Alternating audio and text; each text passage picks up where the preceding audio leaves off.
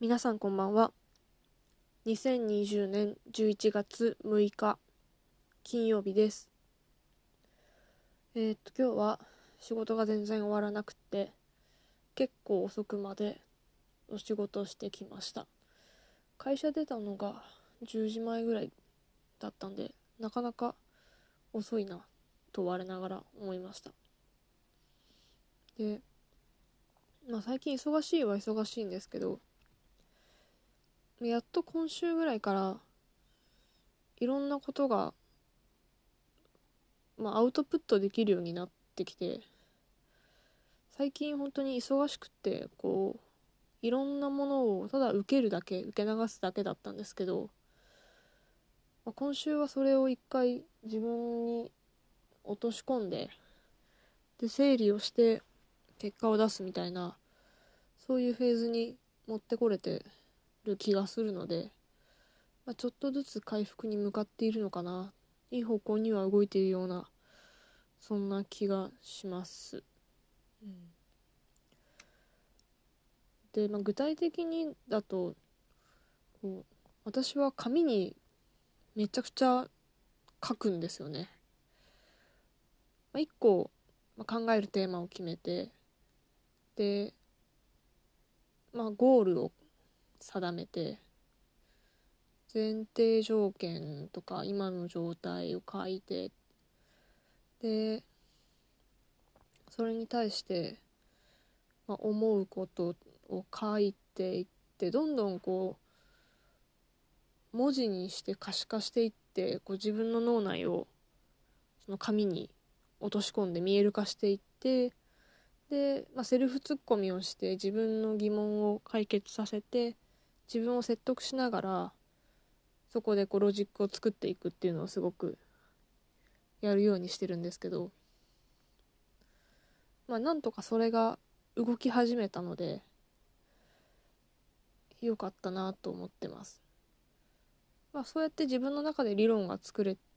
てる時っていうのは基本的にそこって間違いはないし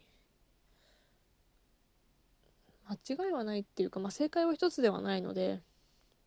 まあ、自分なりの正解を作れるっていうことと、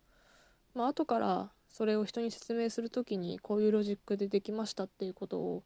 しっかり話ができるので、まあ、そういう意味ではあのすごくいいなと思って自分ではやるようにしてます。でやっぱ紙に書くっていうのがすごい個人的には大事なことででまああのパソコンで打ってもいいんですけどそれってこうあのなんだろう考えてることをそのまま何も考えずに打てる時っていうのはすごくいいんですけどそういうの。ただやっぱりロジック作ってる時ってこうだろう正しく次につながるように言葉を選んだりとかっていうのをすごい気をつけてやってるのでこう変換するとかあのアルファベット「か」とか打つ時に「K」と「A」を押してる時点ででやっぱりなんか私の中ではそこで動作と文字と言葉が結びつかないなっていうそのアルファベットっていうものとあとは、ま、ひらがなと漢字っていうところの漢字もその変換すると変換の候補がいっぱいあるじゃないですか。あれでこう同じ読みの違う言葉とかに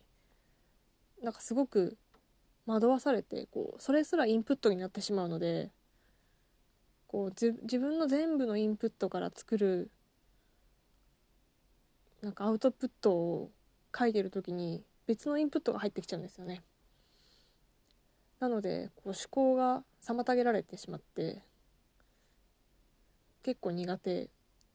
なんですよね。なので基本的に物事考える時は紙ベースで全部やるようにしててで、まあ、メールとかもなんか、まあ、メールはギリギリ見れるんですけど、まあ、資料とかをこうマウスでくるくるやっちゃうって情報量が無駄に多くなっちゃったり別のメール開いちゃったりみたいなのもあるのでなるべくこう集中してなんだろうその時のインプットどのインプットかを明確にしてでその中でロジックを作ってアウトプットをまあに絞っていくというか消化していくっていうのはうん。なんか自分はそれをそうアナログでしかできないので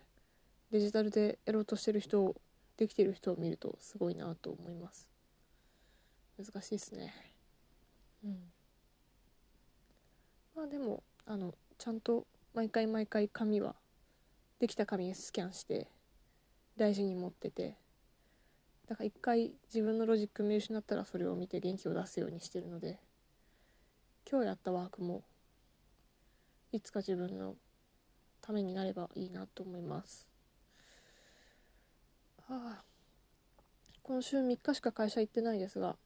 結構濃密な時間だったなと思います。明日明後日結構辛い。